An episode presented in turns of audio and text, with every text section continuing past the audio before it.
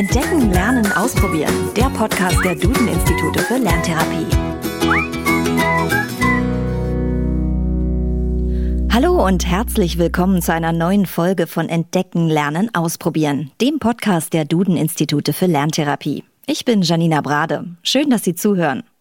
Heute beantworten wir die Frage, warum sind Lesen und Schreiben eigentlich so wichtig?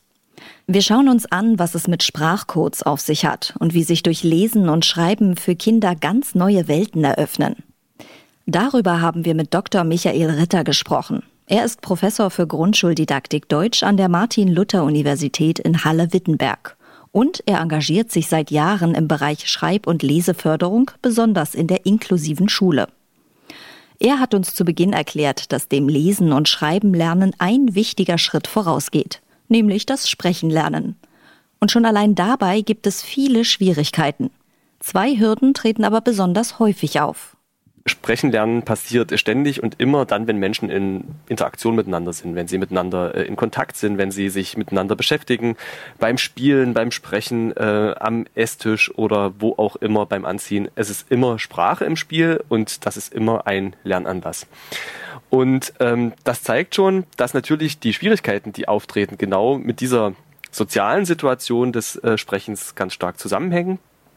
Äh, das sind einmal vielleicht ein ganz zentraler Punkt ist, äh, dass die äh, Eltern vor allen Dingen oder die jeweiligen Bezugspersonen, also in der Kita sind das ja auch Erzieherinnen oder auch Geschwister und andere Familienangehörige oder wer auch immer mit dem Kind in Kontakt ist, die sind ja Sprachvorbilder. Und als solche ähm, ja, sind sie also für die Kinder extrem wichtig, weil ein Kind immer nur so viel lernen kann, wie das Sprachvorbild ihm auch tatsächlich anbieten kann. Und ähm, wenn natürlich in einer Familie zum Beispiel wenig Sprache existiert, wenig gesprochen wird oder nur eine sehr reduzierte Sprache, ein geringer Wortschatz, ja, dann sind die äh, Möglichkeiten für ein Kind Sprache zu lernen dadurch automatisch auch limitiert. Das ist die eine Seite. Und es gibt dann noch die andere oder die zweite vielleicht große Schwierigkeit, die sicherlich mitzudenken ist, und das ist äh, genau immer dann der Fall, wenn der Sprachcode, der in der Familie herrscht, nicht mit dem Sprachcode des Umfelds zusammenpasst.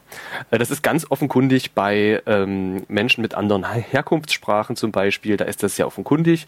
Wenn in Familien zum Beispiel eine Sprache gesprochen wird, in Deutschland im Falle nicht das Deutsche sozusagen als Familiensprache vorherrscht, ja, dann sind natürlich Kinder mitunter, äh, haben sie einfach äh, beim Übergang in andere Sprachsysteme natürlich Schwierigkeiten. Das ist ja offenkundig.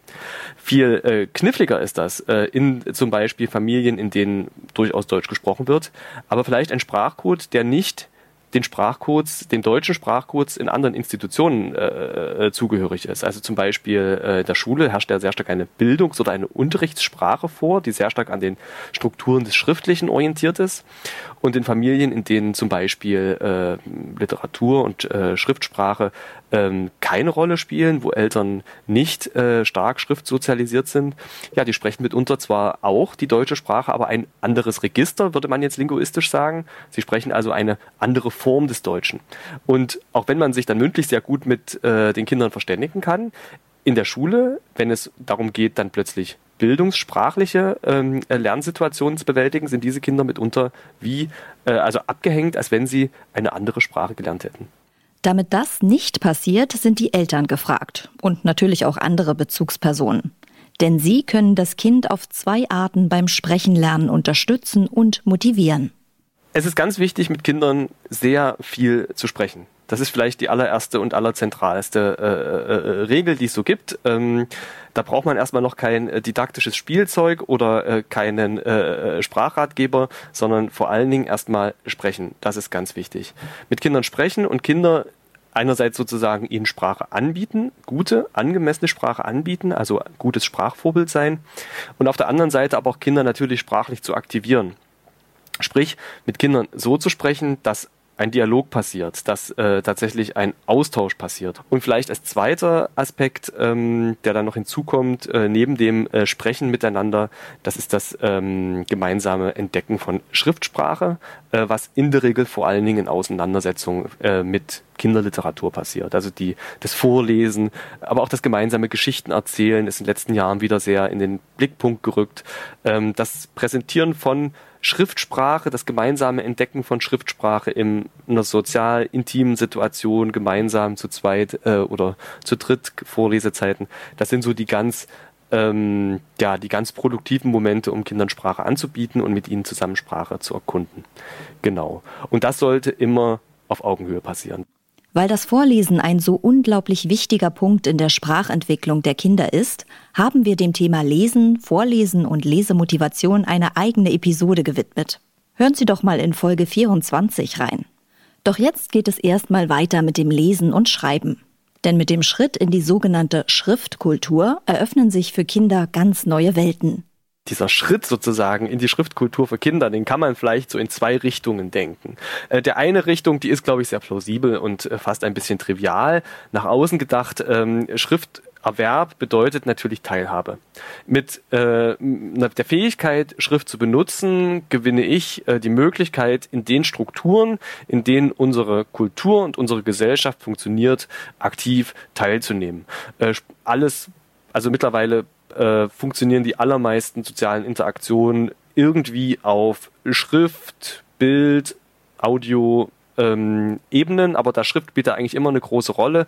Man kommt kaum umhin. Wenigstens basal muss man schriftsprachlich aktiv sein können, um auch digitale Medien nutzen zu können. Äh, man hatte mal vor ein paar Jahren den Eindruck, die Schriftkultur verschwindet so mit dem audiovisuellen Medium. Heute weiß man, das war ein Trugschluss. Die Schrift ist eher nochmal gestärkt worden. Die, äh, und wir produzieren heute und so viel Schrift und wir lesen so viel wie noch nie in der Vergangenheit. Dann gibt's aber noch so eine zweite Richtung, in der man das denken kann. Das ist nämlich der Blick nach innen auch. Also wir denken oft, äh, Schrift Schrift so als eine Möglichkeit, dass ich als Individuum mit meiner Welt in Kontakt trete und ähm, in Kontakt bin. Aber das macht natürlich auch was mit mir. Äh, Schrift verändert auch mich. In dem Moment, wo ich äh, anfange, nicht mehr nur mündlich zu denken oder nicht mehr nur äh, mündlich, äh, also äh, mündlich sprachlich zu denken, sondern auch schriftsprachlich zu denken, ähm, da beginnt ein Prozess äh, des, der Umorganisation, Umorganisierung meines gesamten Denkapparats. Mit der Schrift entsteht sozusagen äh, im Kind in zunehmendem Maße auch ähm, die Fähigkeit, äh, Gedanken in einer streng linearisierten Form zu denken. Also so dieses Nacheinander der Schrift. Schrift ist ja eindimensional. Schrift ist, wenn es nicht den Zeilenumbruch gäbe, würde sie immer geradeaus gehen. Und äh, es ist eine lange Reihe sozusagen an Aussagen, die in eine lineare Form gebracht werden und die unser ja mitunter diffuses Denken ganz streng in eine Reihenfolge zwingt. Dieser Schritt in die Schriftkultur und damit zur Bildungssprache fällt nicht jedem Kind leicht. Doch es gibt drei Punkte, wie sich auch Lese- und Schreibmuffel motivieren lassen. Wichtig ist, gerade für Kinder, denen es schwerfällt, ähm, es sind so vielleicht drei äh, äh zentrale äh, Themen. Punkt eins, es braucht feste Strukturen. Das ist ganz wichtig. Äh, Regelmäßigkeit ist beim Schrifterwerb das A und O.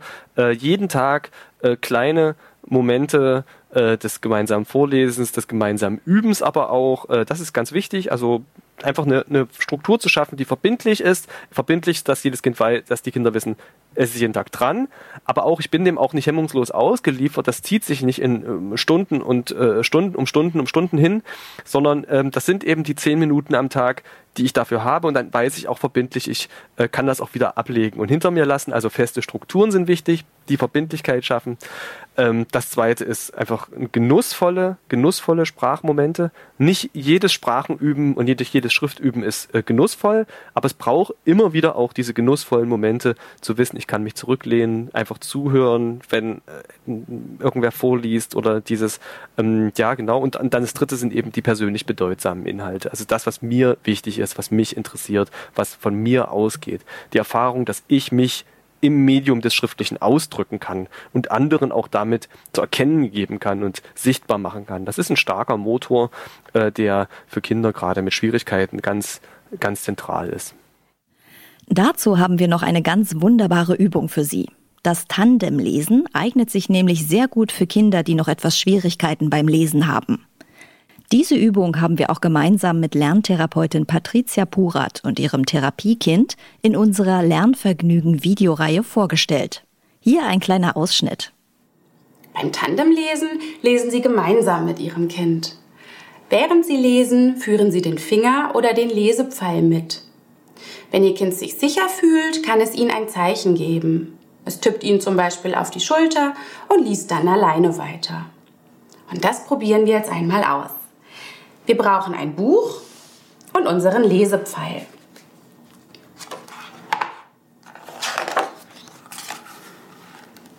Und los. Die neue. Eigentlich ist an diesem Morgen alles wie immer. Diese und noch weitere Übungen finden Sie auf dem YouTube-Kanal der Duden-Institute für Lerntherapie. Und den verlinken wir natürlich gerne auch nochmal in den Shownotes. Warum Lesen und Schreiben an sich wichtig sind, haben wir von Professor Dr. Ritter schon erfahren. Doch wie sieht es mit der Rechtschreibung aus? Die Rechtschreibung ist deshalb so wichtig, weil sie ähm, uns hilft, schnell zu schreiben, aber noch viel wichtiger, schnell zu lesen. Die Rechtschreibung ist nämlich nicht eine Schreibhilfe, sondern eine Lesehilfe. Ähm, es gibt da Studien dazu. Äh, Texte mit vielen Rechtschreibfehlern sind sehr viel schwerer zu verstehen und sie dauern sehr viel länger zu lesen. Das heißt, wir sind was unsere Lesefähigkeiten angeht, sehr stark automatisiert. Wir können Muster erkennen. Wir lesen auch nicht buchstabenweise, sondern wir sehen also ganze Buchstabenverbindungen, erkennen die als ähm, so feste Konstrukte. Und äh, wenn das nicht hinhaut, wenn da Fehler drin sind, dann müssten wir jedes Mal nachdenken, was ist gemeint. Das ist, selbst wenn es beiläufig passiert, immer eine Verzögerung. Und die bindet Gehirnkapazitäten, äh, Verständniskapazitäten und führt dazu, dass wir Texte oberflächlicher verstehen. Wie gut oder schlecht jemand in der Rechtschreibung ist, sagt allerdings nichts darüber aus, wie schriftkompetent die Person ist. Der Deutschprofessor selbst ist dafür das beste Beispiel, hat er uns verraten ich habe in der Schule ähm, eine furchtbare Rechtschreibung gehabt. Äh, ich hätte im Studium Deutsch furchtbar gerne abgewählt, wenn ich das gekonnt hätte. Ich wäre nie auf die Idee gekommen, Deutsch zu studieren, weil ich immer äh, den Eindruck hatte, ich bin nicht besonders gut in Deutsch. Ich habe erst im Studium begriffen oder mich erinnert, dass ich in der Schule immer gern Vorträge gehalten habe, immer gut Aufsätze geschrieben habe und dass ich nur deshalb die große Schwierigkeiten hatte, weil mir die Diktatnoten immer einen Strich durch die Rechnung gemacht haben, die aber eben eine hohe, einen hohen Einfluss hatten, eine hohe Bedeutung. Ich selber bin ein Mensch, der es sehr schwer hatte mit der Rechtschreibung. Es hat mich nicht gehindert, Deutschprofessor zu werden. Da merkt man so ein bisschen vielleicht, was sind die Relationen. Mittlerweile kann ich ganz gut rechtschreiben. Ich habe es gelernt äh, aus vielen Wegen, die mitunter ganz ungewöhnlich waren, aber es ist nicht zentral gewesen. Zentral sind ganz andere schriftsprachliche Fähigkeiten. Wichtiger ist eher, dass Kinder die Bildungssprache verstehen und sie anwenden können. Denn lesen können heißt lernen können man könnte jetzt etwas trivial sagen, alles, was gelernt wird, findet sich in schriftlichen Medien wieder. Dementsprechend muss sozusagen Lesen und Schreiben gelernt werden, um genau darum, da, dazu Zugang zu bekommen und über diesen Zugang sozusagen auch weiterführende Lernprozesse realisieren zu können. Es ist also so ein bisschen wie eine Art äh, Betriebssystem, was ich mir aufspielen muss, die Schriftsprache ist das äh, Betriebssystem, mit dem ich dann bestimmte Programme aktivieren kann, äh, die mir etwas nützen. Das Betriebssystem nützt mir erstmal noch gar nichts. Es hilft mir nur Zugang zu finden zu den anderen Programmen. Und ähm, genau das leistet Schriftsprache. Und deswegen ist es so, also ohne mein Betriebssystem ähm, wird es schwierig, an die Programme zu kommen. Vom gedanklichen Betriebssystem ist der Sprung zur Digitalisierung nicht weit. Und die hat sehr viel in unserer Bildungskultur verändert. Denn Wissen ist heutzutage immer abrufbar, also zum Beispiel über das Smartphone. Dadurch bekommt es eine andere Funktion, meint Professor Dr. Ritter zum Schluss. Aber es ist ein ganz anderes Wissen, was uns da angeboten wird. Es ist nämlich nicht nur ein schriftliches Wissen, sondern es ist ein Wissen, was auch audiovisuell funktioniert, was äh, in sehr kurzen, sehr dichten, miteinander vernetzten ähm, Kurztextstrukturen äh, existiert.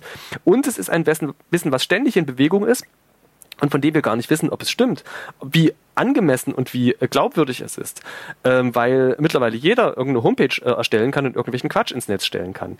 Thema Fake News, äh, alternative Realitäten etc. Und was wir heute lernen müssen, und das hat ganz viel mit Lesekompetenz zu tun, ist, dass wir nicht mehr lesen, um Informationen zu finden, sondern dass wir die Informationen, die sich uns permanent aufdrängen, äh, viel besser sortieren und einschätzen lernen. Das heißt, Lesen wird sich auch in der Zukunft sehr stark dahingehend verändern, dass wir lernen müssen, die Informationen, die wir finden, auf ihre Angemessenheit und auf ihre ähm, Brauchbarkeit zu überprüfen.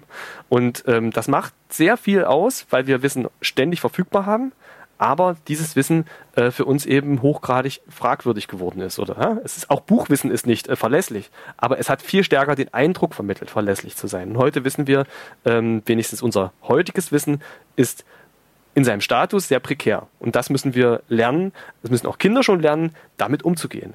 Das ist sozusagen eine ganz äh, zentrale neue Anforderung an das Schreiben und Lesen lernen. Lesen und Schreiben sind also wichtig, wenn man an unserer Welt teilhaben möchte. Um Kinder dabei zu fördern und ihnen einen möglichst guten Start zu verschaffen, ist das Sprechen oberstes Gebot.